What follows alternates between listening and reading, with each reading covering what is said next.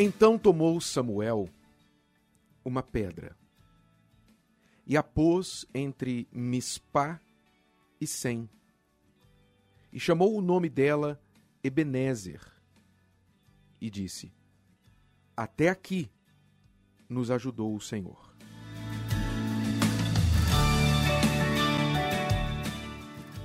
Assim os filisteus foram abatidos e nunca mais vieram aos termos de Israel. Porquanto foi a mão do Senhor contra os filisteus todos os dias de Samuel.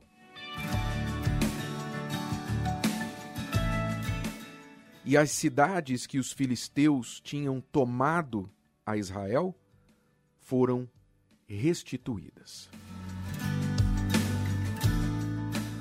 Você pode ler este texto na Bíblia, no livro de 1 Samuel, capítulo 7, a partir do versículo 12 até ao 14.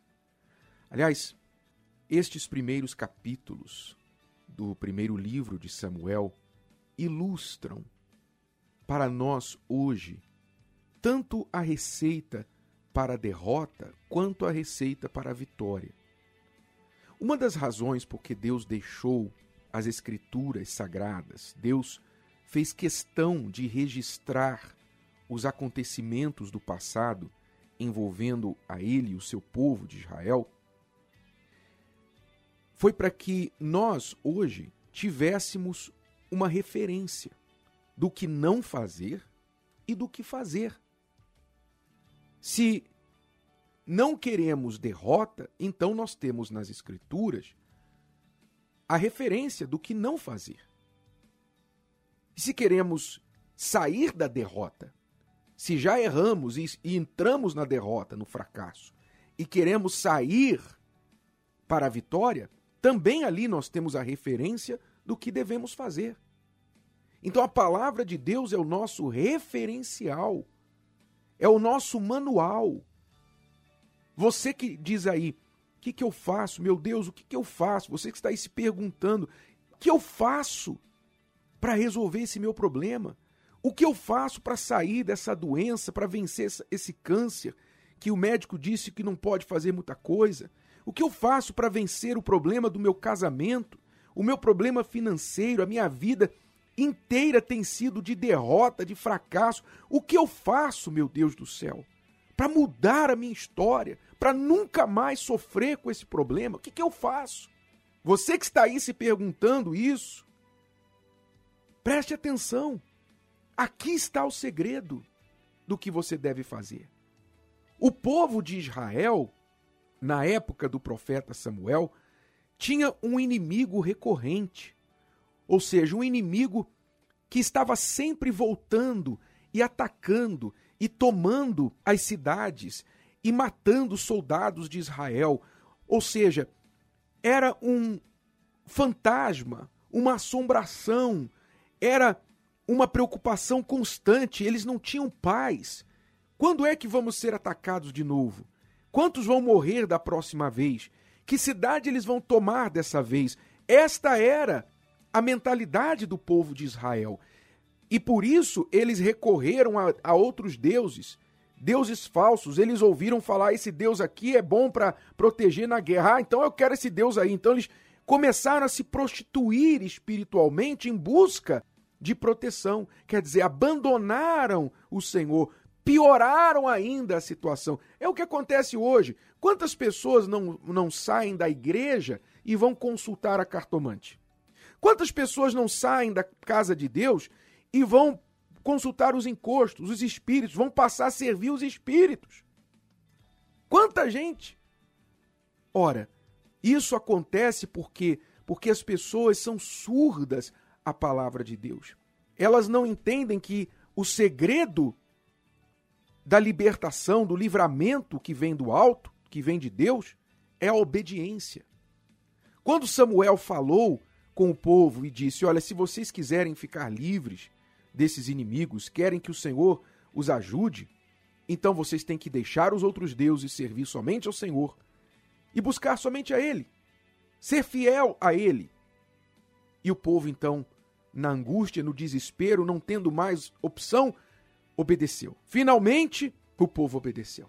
Abandonaram os deuses falsos, oraram, jejuaram, clamaram, confessaram seu pecado. Mas mesmo assim os inimigos vieram dessa vez com toda a força, com mais força do que antes. E então Samuel fez o que tinha de ser feito. Apresentou um holocausto, fez o sacrifício, clamou a Deus. O povo então tomou coragem, porque era costume o povo de Deus fazer sacrifícios antes de sair à guerra, para que tivesse a certeza da bênção de Deus, da proteção de Deus, tendo feito o sacrifício, e o povo também o sacrifício espiritual, não só o físico, não só o cordeiro foi sacrificado, mas o pecado foi sacrificado, a desobediência foi sacrificada. Então, tendo feito o que a fé pedia, o povo saiu à guerra e venceu pela primeira vez em mais de 40 anos. Pela primeira vez naquela geração, eles venceram os filisteus. E foi uma derrota retumbante. Foi uma derrota que fez com que os filisteus nunca mais viessem e colocassem os pés na terra de Israel. Nunca. Todos os dias de Samuel, aquele problema acabou, foi eliminado. Esta é a receita para você também sair da derrota. O que você tem que fazer? Você tem que voltar-se para Deus, ouvir só, só Ele.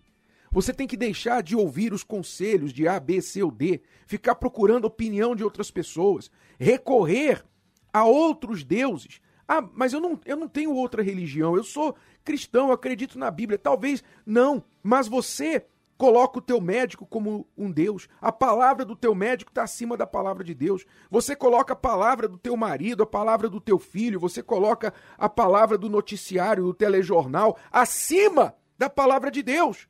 Você não obedece, você não crê. Então você recorre a outros meios e recursos para resolver o seu problema. Aí está o teu erro, aí está o teu tropeço. Então pare de valorizar mais as outras palavras e conselhos e passe a valorizar a palavra de Deus. Ouça a palavra que vem da boca de Deus, como o povo ouviu a palavra que veio da boca de Deus através do profeta Samuel. Decida que você vai fazer o que a fé pede. Você vai sacrificar seus pecados, sua desobediência, sua incredulidade. Você vai sacrificar suas opiniões, o seu jeito, a sua maneira e você vai obedecer conforme Deus diz. Faça o seu sacrifício espiritual, faça o seu sacrifício físico, obedeça a palavra de Deus, busque a Ele. E aí sim ele vai colocar uma pedra na cabeça desse seu inimigo e nunca mais ele irá tocar a sua vida.